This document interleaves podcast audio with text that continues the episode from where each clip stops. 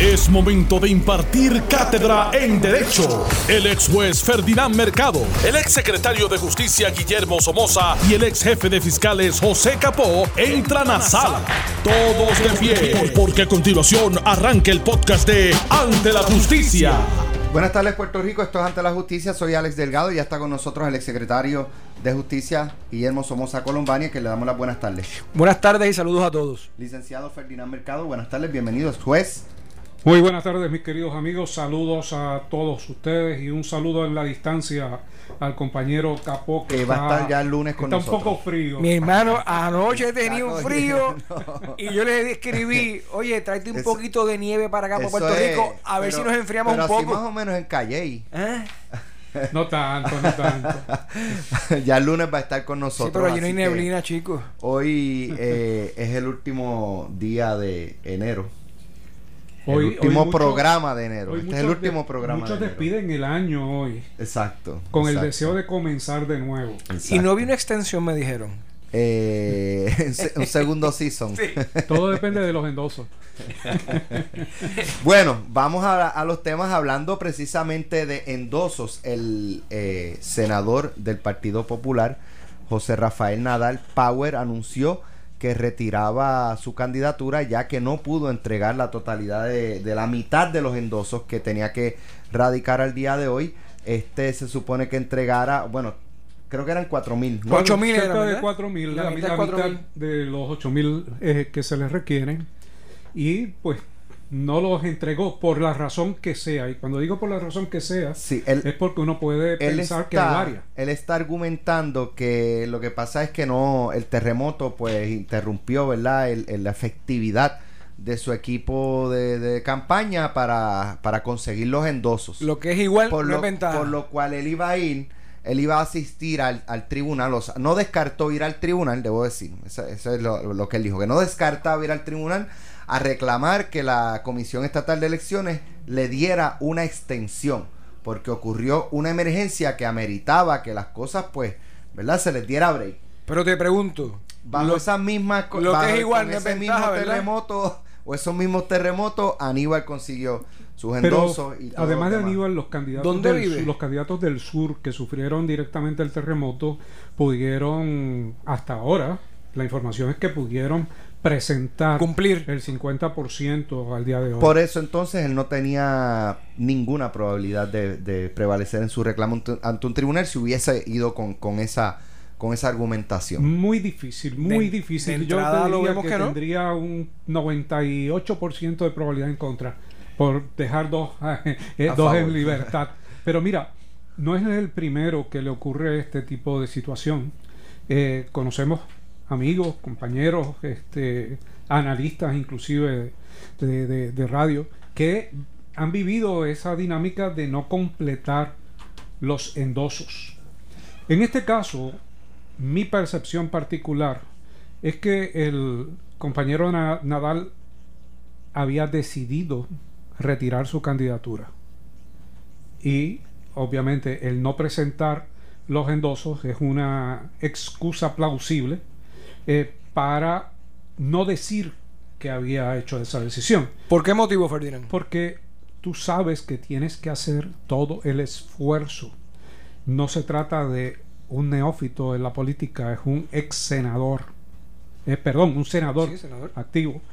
Y eh, ha presentado endosos en el pasado, sabe el tiempo que requiere, sabe cómo hacerlo, sabe que se necesita una estructura, sabe que compite contra un ex comisionado y ex gobernador.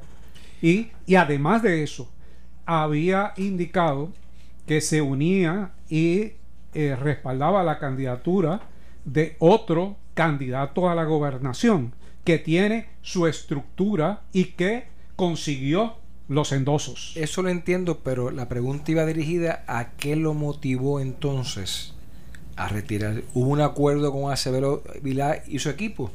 Pudo haber, pudo haber sido. Pudo haber sido. ¿Qué relación tuvo en el pasado él con Acevedo Vilá, si alguna que tú No, una relación excelente. De hecho, este Nadal Power fue eh, empleado de Aníbal Acevedo Vilá y antes de Acevedo Vilá determinar correr para esta candidatura, había respaldado la candidatura de Nadal Power. O sea, que, Nadal, o sea que Nadal Power entonces fue primero candidato. Es correcto. O precandidato, mejor dicho, que Acevedo Sí. Vilá entonces. Sí. Y Acevedo Vilá lo había respaldado. Pues por ahí puede ir entonces la grieta o la coyuntura. Ahora, más adelante, Ferdinand, este, conociendo tú eh, la figura de Aníbal Acevedo Vila eh, y, y los efectos que provoca en, en la dinámica política y electoral, antes de concluir el programa me gustaría tener el análisis de ambos. Eh, pero siendo Ferdinand de verdad este co- conociendo tanto al Partido Popular y toda esa dinámica pues tener tu opinión de, qué efecto va a tener la candidatura de Aníbal Acevedo Vilá sobre el candidato de la de- del mismo PPD a la gobernación. Oye, y lo otro que quiero que analices también eh, en la en, ¿verdad? En la, en la búsqueda de endosos eh, a, eh, a este hombre, Dios mío, el senador Eduardo Batia, número uno en, en términos de cantidad de endosos entregados con siete mil y pico. Le sigue Charlie en segundo lugar con cinco mil y pico y Carmen Yulín en tercer lugar con cuatro mil. Eso tiene alguna... el mínimo eso- que tenía que presentar. Correcto, eso, eso quiere decir algo o no necesariamente, pero eso lo vamos a discutir más adelante. Eh, en términos de, de temas legales, hoy eh, trasciende, aunque se había reseñado en el pasado, de una situación de una agrónoma puertorriqueña que trabajaba para la eh, empresa multinacional Monsanto. Eh, y esta joven puertorriqueña eh, está demandando a la compañía alegando estar sufriendo una alergia severa y daños respiratorios. esto por haber trabajado con agroquímicos experimentales para la semillera de Monsanto. La agrónoma boricua Iris Peyot demandó a la empresa eh, por alegadamente causarle daño y esta, esta, esto, ¿verdad? esto es lo que, lo que se está alegando. Intencional y negligentemente. Eh, así como violar sus derechos constitucionales, eh, la vista comenzó el pasado viernes, dice la nota que sentada en uno de los bancos de la sala 601 del Tribunal de Primera Instancia de Aguadilla, Peyot estaba abrazada a dos de sus hijos mientras lloraba. Les decía que estaba nerviosa por la causa o por causa de la vista que iba a comenzar ante el juez Miguel Trabal, abogado de Monsanto y de los dos supervisores demandados. Eh, habían radicado una moción para que el juez desestimara la demanda. Los abogados de Monsanto alegaron durante la vista que la demandada no tiene fundamento porque la semillera y a los supervisores los cobija la inmunidad patronal absoluta, ya que los asegurados, eh, o, o ya que estaban asegurados por el Fondo del Seguro del Estado, eh, esta entidad Eso es gubernamental. inmunidad patronal. Ajá, que tie- eh, atiende a trabajadores que han sufrido accidentes en el entorno laboral, dio eh, tratamientos y compensaciones a la demandante entre el 2002 y 2019. Judith Berkan, abogada de Peyot, expuso en el tribunal que la inmunidad que otorga la ley 45 a los patronos asegurados no aplica en ciertas excepciones, como cuando existe la intención de cometer los actos que pueden hacer daño a sus empleados, según la jurisprudencia del Tribunal Supremo expresada en los casos Segarra Hernández versus Royal Bank. La abogada explicó que en este caso esa intencionalidad se refleja luego de que su clienta fuera expuesta a trabajar con unos productos químicos con formulaciones que no estaban autorizadas para el uso en Estados Unidos y sus territorios. Yo planteo que esto es un caso inusual, insólito, sostuvo Berkan. Monsanto expuso a una mujer embarazada a estos experimentos. Ella pidió equipos necesarios para protegerse de un producto que no estaba autorizado y no se los dieron. Añadió, Peyot y sus hijos de 20, 11 y 10 años solicitan una indemnización de 3.5 millones de dólares. En el momento en que la agrónoma, egresada de la Universidad de Puerto Rico en Mayagüez, llevaba su tercer embarazo, su patrono le ordenó trabajar en el proyecto especial. Tenía que hacer pruebas con un maíz modificado genéticamente y su resistencia a herbicidas. Las semillas las desarrollaba la sede de la multinacional en Missouri que pagaba a Monsanto Caribe para experimentar en terrenos que alquilaba en la, la estación experimental agrícola de la Universidad de Puerto Rico en Isabela. Así que esa, esa es la información. O sea, la, la semilla la, la crean en Missouri, la semilla del maíz genéticamente alterado, pero hacen la prueba en terreno puertorriqueño, en la estación experimental de la Universidad de Puerto Rico en Isabela. Eh, Vamos primero con lo que es el- el- la inmunidad patronal. Mira, déjame decirte que Puerto Rico se distingue por un lugar donde se suelen hacer experimentos de este tipo y también es un clima perfecto para durante todo el año poder producir semillas y después las mismas semillas se envían a otros países para poder cultivarlas. Y se hace mucho sobre todo en esta área de Santa Isabel y del, y del Sur, que es bien propicia para eso. Eh, si es un asegurado del fondo, pues todo empleado, eh, todo patrono tiene lo que le llaman la inmunidad patronal, que otorga el Fondo de Seguro del Estado, donde paga una prima para cualquier daño o accidente que pueda sufrir el patrono. La diferencia aquí que hay unas excepciones y como parte de esas excepciones, y muy bien señalado por Judith Berkham, si es de una manera intencional, pues entonces ahí se descorre completamente esa protección y pueden alegarlo. A mi juicio, y yo lo que haría a base de la información que tengo, y ahora voy a usar el, el sombrero, ¿verdad? Me lo presta un momentito de juez. Es tuyo. Aunque hay una moción de desestimación, el juez puede abrir esto a un descubrimiento de prueba.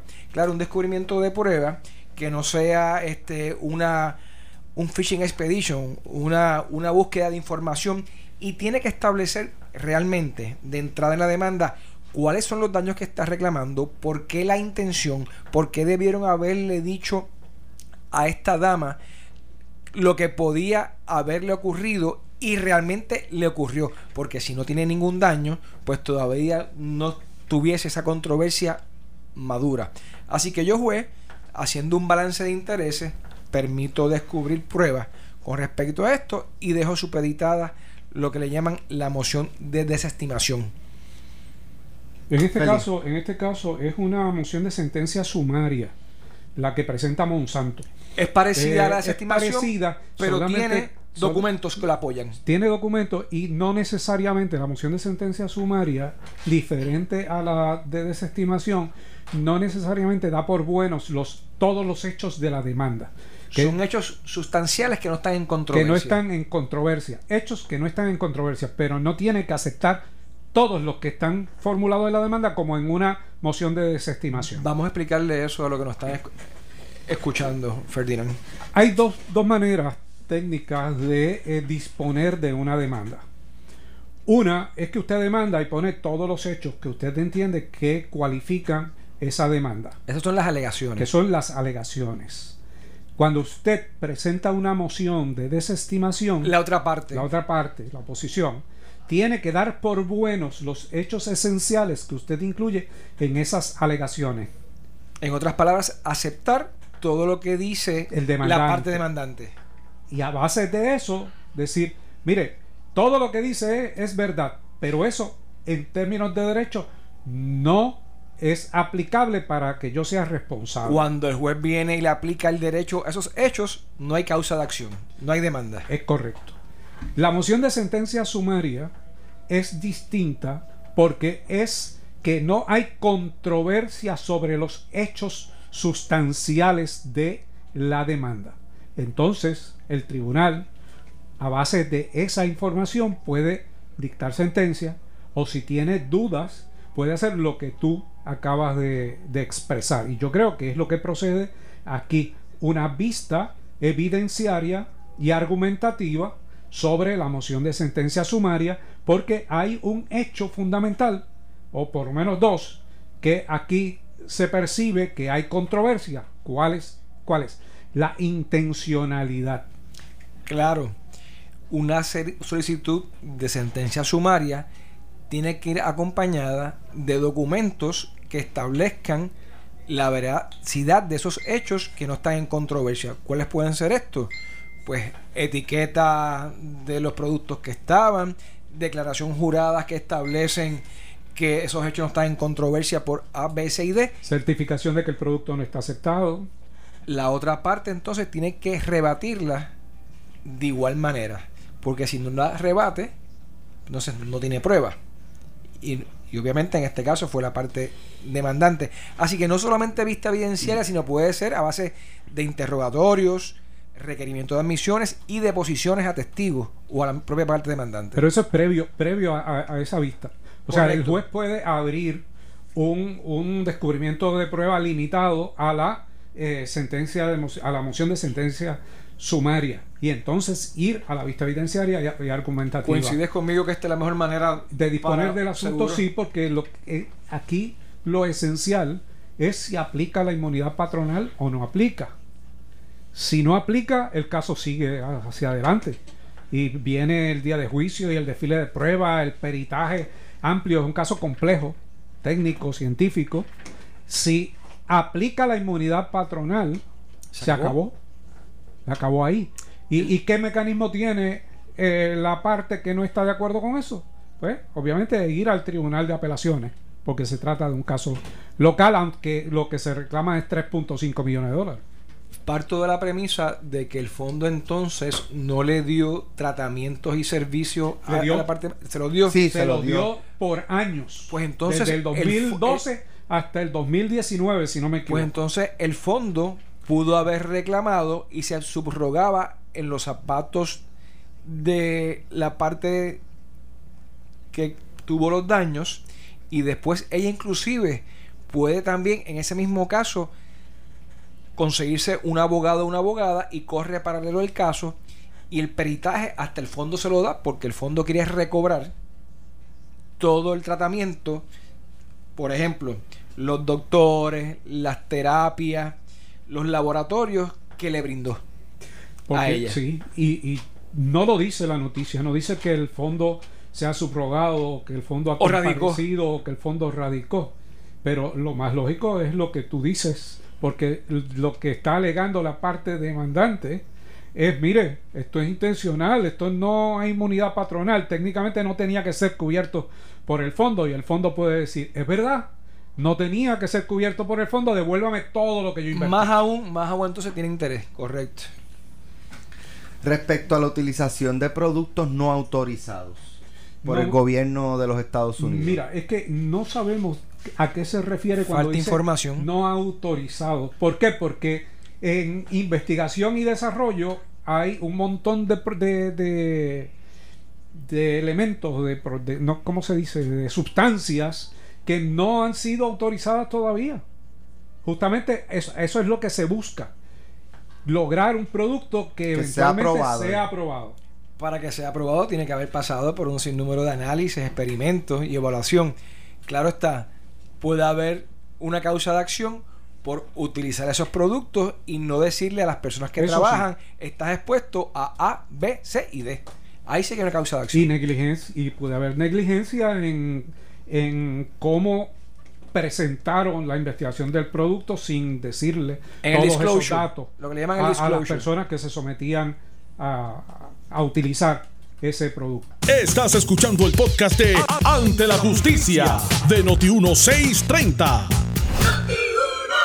Ya estamos de regreso aquí en Ante la Justicia de Noti1630. Las autoridades investigan eh, una supuesta balacera ocurrida en la madrugada del miércoles en la urbanización Jardines de Country Club en Carolina, frente a la residencia de los padres del artista urbano Anuel AA. Frente a la casa se halló una guagua modelo Dodge Durango con múltiples impactos de bala que pertenece a uno de los hermanos del artista, según informó el sargento Gabriel López del Cuerpo de Investigaciones Criminales de Carolina. No se reportaron heridos en la escena, se recuperaron múltiples casquillos de calibre 40. Los impactos de bala fueron hacia el vehículo y no hacia la residencia, indicó el sargento. Este agregó que aunque la casa aparece a nombre de los padres del artista, estos no residen allí. Tanto los padres del artista como el hermano, que se encuentra fuera del país, ya fueron entrevistados por las autoridades vía telefónica. El sargento dijo que hasta el momento no se descarta ningún ángulo, incluyendo el que se trate de una amenaza contra el artista o algunos eh, de sus familiares. Esto parece ser más un mensaje, ¿no? Definitivamente, de la forma que nosotros evaluamos la ocasión anterior, que fue frente al Choliseo en ocasión de un concierto de Daddy Yankee donde él era el invitado. Correcto eh, habíamos indicado que nos parecía que eran mensajes que se les estaban enviando porque eh, las personas que cometieron ese delito lo hicieron cuando no habían otras personas que pudieran sufrir daño específico y eh, fueron las propiedades las que se balearon. En este caso es parecido, es la misma situación y el vehículo eh, es del hermano, de acuerdo a la, información, en un lugar donde él no se encontraba ni se encontraban los padres y las, quienes cometen esta fechoría saben lo que están haciendo y saben que el vehículo le pertenece, saben que él no está, saben que allí no hay otras personas y le están enviando un mensaje. Probablemente es un mensaje de no regrese. Yo entiendo que es un mensaje, es un aviso, hiciste esto, si vienes para acá, vamos a tomar cartas en el asunto, estas van a ser las consecuencias, pero la policía tiene que abundar y hacer su trabajo más a fondo. Me explico. Lo que Ferdinand dijo, lo comparto con él, era un concierto de Daddy Yankee, no sé qué número de los muchos que hizo, pero él era el invitado y también, no sé si la misma noche, correcto, Rafi Pina, y no quisieron, quisieron dejar las cosas ahí como estaban. No empecé de ello. Hay un deber ministerial de los agentes del orden público y la policía de Puerto Rico de investigar más a fondo y citarlo. Porque hay que prevenir para no tener que después lamentar. Habiendo dicho eso, ya está subiendo el tono. Eh, la casa de los padres de uno. Y esto se puede convertir en un toma y dame que tenemos que evitar y ya se ha hecho público. Es muy, muy preocupante, ¿verdad? Para estas familias, como ustedes dicen, ya, ya cruzaron la línea. Hace rato. Cruzaron la línea, este, pues ya en la casa de los familiares, ¿verdad? Y, y digo, puede ser un caso aislado y que no tenga que ver pero como ocurrió lo de lo del Coliseo, este, cuando él vino, eh, y pues de hecho ese no fue el único tiroteo, fue contra el Coliseo. Hubo también un tiroteo en un establecimiento en Caguas que estaba relacionado al productor del evento, Rafi Pina. Y no solamente eso, pero fíjate, en esta ocasión tengo entendido que también hay proyectiles que impactaron la casa de unos vecinos. No solamente fue la casa de los padres, según reza la noticia. Bueno, eh, en otros eh, temas eh, había indicado que, quería separar un poquito del programa para hablar con Ferdinand sobre el, retiro de Nadal Power que deja como único candidato a Aníbal Acevedo Vila la comisaría residente, una figura política polarizante, ¿verdad? Que fue acusado y procesado por cargos de corrupción que eventualmente un jurado determinó que no era culpable de lo que se le imputaba, aunque en el eh, juicio se estipularon eh, acciones ilegales cometidas por el exgobernador. Lo único que como esas acciones ilegales no, es, no eran parte de la acusación, pues no se podían tomar en consideración para, para, ¿verdad? para juzgarlo. Eh, pero es una figura ¿verdad? Que, que, que polariza no solamente eh, en la política en general dentro del Partido Popular Democrático eh, es una figura, ¿verdad?, que, pues provoca discusión, por decirlo de alguna forma. Entonces, eh, la pregunta inicial era, Ferdinand, ¿qué efecto tiene el, el, ¿verdad? La, la, figura de Aníbal de comisionado sobre las probabilidades o no de un candidato a la gobernación prevalecer en una elección general? Mira, eh, cuando Acevedo Vila anunció su candidatura, tuvimos la oportunidad de analizarlo aquí justo en la misma forma que lo estamos haciendo hoy.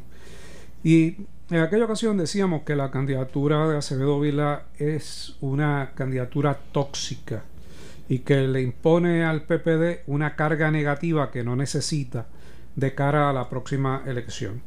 Porque esa candidatura trae a la campaña temas que al Partido Popular Democrático no le interesa discutir eh, de la manera en que se van a discutir, que es imputándoselo al partido, que son temas de la corrupción como tema principal y la discusión de la acusación federal, el cierre del gobierno, la imposición del IBU y muchos de los desaciertos de Acevedo Vilar que lesionaron eh, al partido y que al discutirse nuevamente van a lesionar al candidato o candidata a la gobernación del Partido Popular Democrático.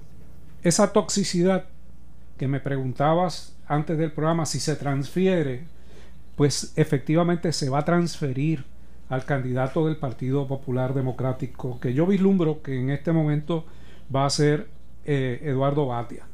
Y Eduardo Batia va a tener que trabajar eh, con una candidatura de un compañero de papeleta que no es el que él seleccionó, pero que sale por default porque el candidato que lo retaba no pudo presentar sus endosos. Con un agravante, Acevedo Vila es un político que no está acostumbrado a ser segundo en las campañas.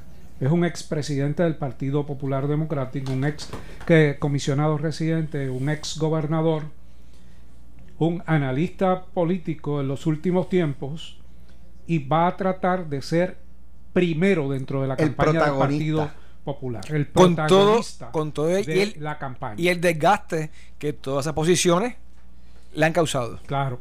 Y tiene unos adeptos y tiene unos detractores bien fuertes en ambos, en ambos lados.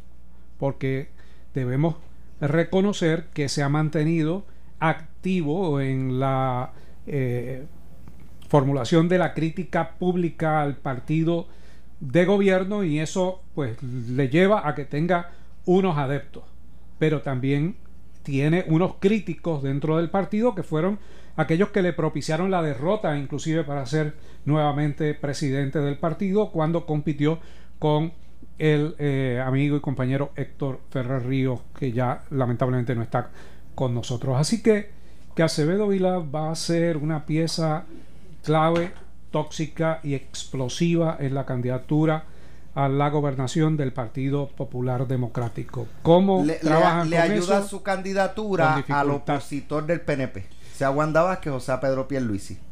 Ayuda su candidatura al opositor del PNP, pero también ayuda su candidatura a su contrincante Jennifer González. O sea, aquí se puede dar un fenómeno interesante eh, que tal vez no se ha proyectado en este momento.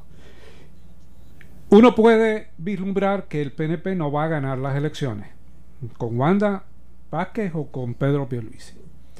Pero uno podría también pensar que el PNP podría retener la comisaría residente con Jennifer González, quien se ha mantenido prácticamente aislada de las controversias que afectan a, Wanda Vázquez y la dinámica de gobierno y que es sumamente hábil en una campaña donde su contrincante sea un Acevedo Vila con todas e, esas eh, esos atributos que les mencionaba negativos que tiene para ser explotado y que va a ser un choque entre ambos, pero con eh, probablemente ventajas para Jennifer González. Así que, que hay que prepararse para que haya una división de nuevo en términos de las posiciones principales en el país. Esto todavía sin entrar en la legislatura, porque la legislatura es otro fenómeno que en este momento no podemos definir vaticinar. eh, ni, vaticinar qué va a pasar. entiendes que si, si finalmente es Eduardo Batia ni Wanda Vázquez ni Pedro Pierluisi prevalecerían sobre Eduardo Batia. Yo creo que, se les haría sumamente difícil prevalecer eh, en el caso de Eduardo Batia. En el caso de Charlie eh, y de Carmen Yulín pues se les haría más fácil por las filosofías de ambos. ¿Y qué afecta, eh, verdad, si es Eduardo Batia, qué es lo que, qué es lo que no tiene Wanda Vázquez y Pedro Pierluisi para prevalecer sobre Eduardo Batia? Pues mira, van a hacer muchas cosas porque eh, si vemos la trayectoria de Eduardo Batia ha estado retratando de una manera populista lo que el país quiere eh, que se trabaje lo que el país quiere escuchar y lo que el país quiere que les beneficie. Algo que todavía no han hecho Wanda Vázquez ni Pedro Pierluisi. Que lo harán dentro de su campaña primarista. Pero en el caso de Eduardo Batia, como se encuentra mucho más expuesto y más activo desde la oposición eh, política le es más fácil hacer planteamientos de lo que voy a hacer en el futuro, mientras al PNP le es más difícil hacer planteamientos de futuro porque ¿por qué no lo ha hecho ahora? ¿Por qué, por qué si, si tiene la mayoría parlamentaria y tiene la gobernación no lo hace? Así que el país va a estar en esa evaluación, además de que va a haber dos partidos políticos nuevos que van a estar fiscalizando o criticando de, una manera más fuerte a quién al partido de gobierno, que es a quien les interesa derrotar. Y en, en, ese, en ese sentido, sería la, la crítica quizás un poco más efectiva o, asertiva, en ¿verdad? Desde el propósito del que está criticando sobre Wanda Vázquez que sobre Pedro Pierluisi. Definitivamente, por eso decíamos en una ocasión anterior que al PNP lo más que le convendría sería que Wanda Vázquez retirara su eh, candidatura y que Pedro Pierluisi fuera sin ninguna primaria, porque eso lo fortalecería en términos de eh, eh, propuestas públicas y en términos de la recolección de dinero para la elección directa. Pero claro, ¿qué es lo más que le conviene al Partido Popular? Al Partido Popular le conviene que siga la candidatura de Wanda Vázquez y de Pedro Pierluisi, que en el camino dilapiden ambos en términos publicitarios lo que recauden porque tendría que recaudar dinero el candidato que salga en la primaria, igual que el candidato que salga en la primaria eh, popular y estaría más o menos en igualdad de condiciones para la próxima elección. Endoso, eh, Pedro Pierluisi radicó en, creo que fue para diciembre. Sí, correcto. Y según trascendió en tres días recogió los 8.000 endosos, 8.000 y pico. Pedro Pierluisi tiene una estructura que no ha cesado, que es la estructura de haber sido comisionado residente y esa gente todavía le responden a Pedro Pierluisi más los adeptos que tenga para la gobernación. En el caso de Wanda Vázquez entregó hoy 8.400, 8.800, algo así, eh, de endosos, pero le tomó un poco más de tiempo, aún siendo ¿verdad? Este, la, la gobernadora.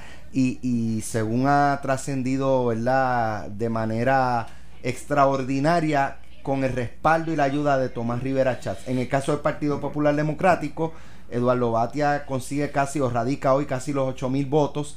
Charlie cinco mil y pico y entonces eh, Carmen Yulín queda rezagada con cuatro mil lo, lo, que requería. No me explico por qué tan pocos endosos presentados por Carmen Yulín, a menos que tenga unos problemas en la estructura que desconozcamos hasta este momento.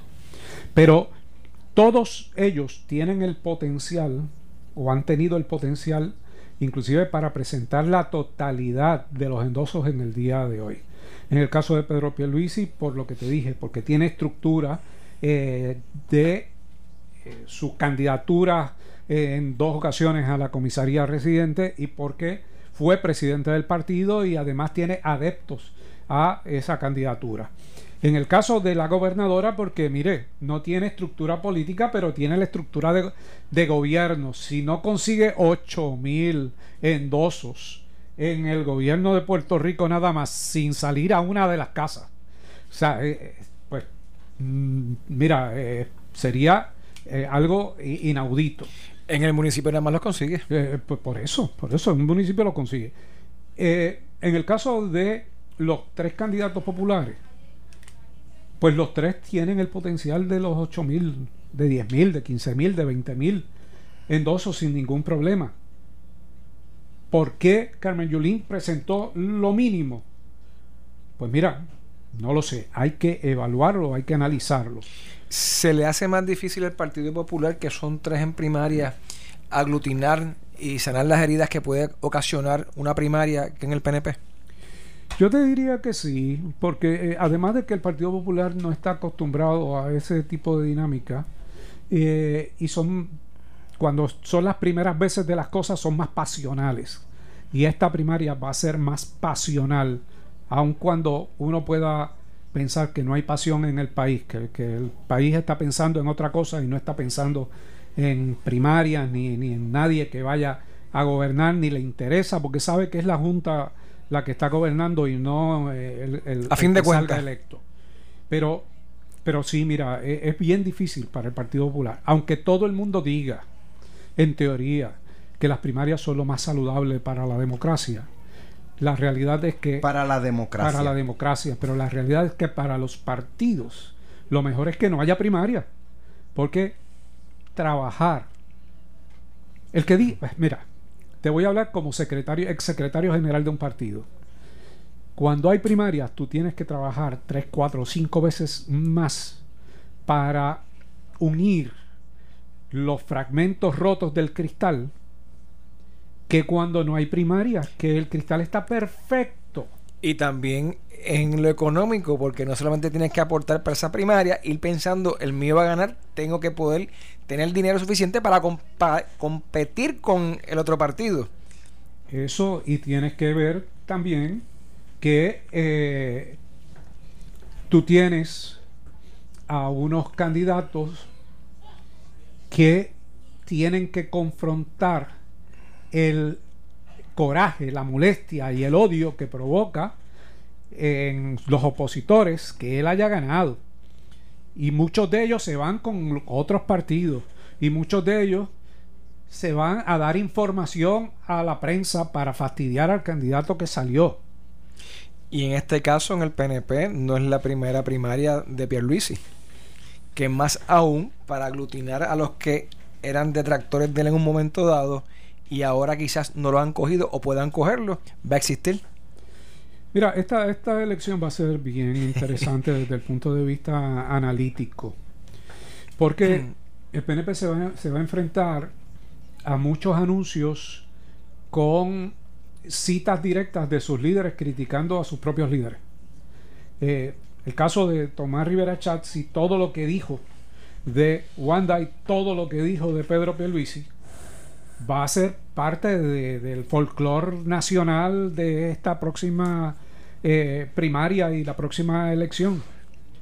No hay que producir mucho, lo único que y la campaña y la campaña correcto con las redes sociales va a ser bien diferente a la que tú y yo crecimos en ella de los anuncios, va a ser bien del alacrán, de las banderas y la convocatoria de los paquines, la inscripción de nuevos electores eh, que comenzó a ser residente calle 13, eh, también es algo que uno no puede visualizar por dónde va. Nadie te puede decir cómo, cómo ni con quién van a votar esas personas. ¿Ves alguna alianza de estos dos partidos que han surgido con el Partido Popular, como se alega que ocurrió no, no, cuando vino García Padilla, que se encontró, ¿verdad? Que la ola rompió un domingo y miércoles o jueves, antes de las elecciones, hubo un jamaqueo para que se unieran a él muchos de ellos y lo comprobó en, en, gran medida. No, mira, yo, yo en esta ocasión yo no veo que haya ninguna alianza informal de nada, al contrario. Yo veo que la eh, llegada de Victoria Ciudadana, sobre todo, afecta directamente al Partido Popular y le resta votos al Partido Popular. Y eh, la llegada del Partido Religioso, del Partido de la Dignidad, e, Es, una que le resta votos al PNP, pero mínimos en comparación con los que le resta Victoria Ciudadana al Partido Popular y al Partido Independentista. El Partido Independentista tendrá que luchar por su vida nuevamente. nuevamente. Eso, esa era otra pregunta de las que te iba a hacer. Este, el PIB. El PIB, este, tú ves que ves altas probabilidades de que vuelva a perder la franquicia. Yo veo altas probabilidades. Juan es un excelente candidato. Extraordinario. Eh, si Juan Dalmau estuviera en el Partido Popular. Lo conozco como persona, no es, que, lo esté endosando ni a como candidato ni, a, ni a partido, pero es una persona seria y muy brillante, muy inteligente. Y, y conoce a Puerto Rico. Y, y me parece que, que la, que la candidatura de Dalmao, eh, si estuviera en otro lugar, pues le ayudaría más. Pero ahora tiene que luchar por su vida y luchar por la vida del Partido Independentista puertorriqueño. Juan va a sacar más votos que el, que el PIB. Va a sacar más votos que el PIB, pero suficientes, no lo sabemos. Gracias, Felinán. Gracias, Billy. Nosotros los dejamos eh, en lo que queda del mes de enero. Regresamos, eh, esperemos que a las 12 de la noche pasemos a febrero.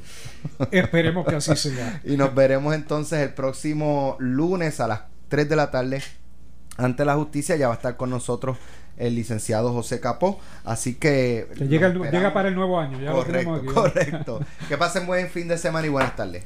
Esto fue el podcast de Noti1630. Ante la justicia. El único programa en la radio con un Dream Team de expertos en derecho. Dale play a tu podcast favorito a través de Apple Podcasts, Spotify, Google Podcasts, Stitcher y notiuno.com.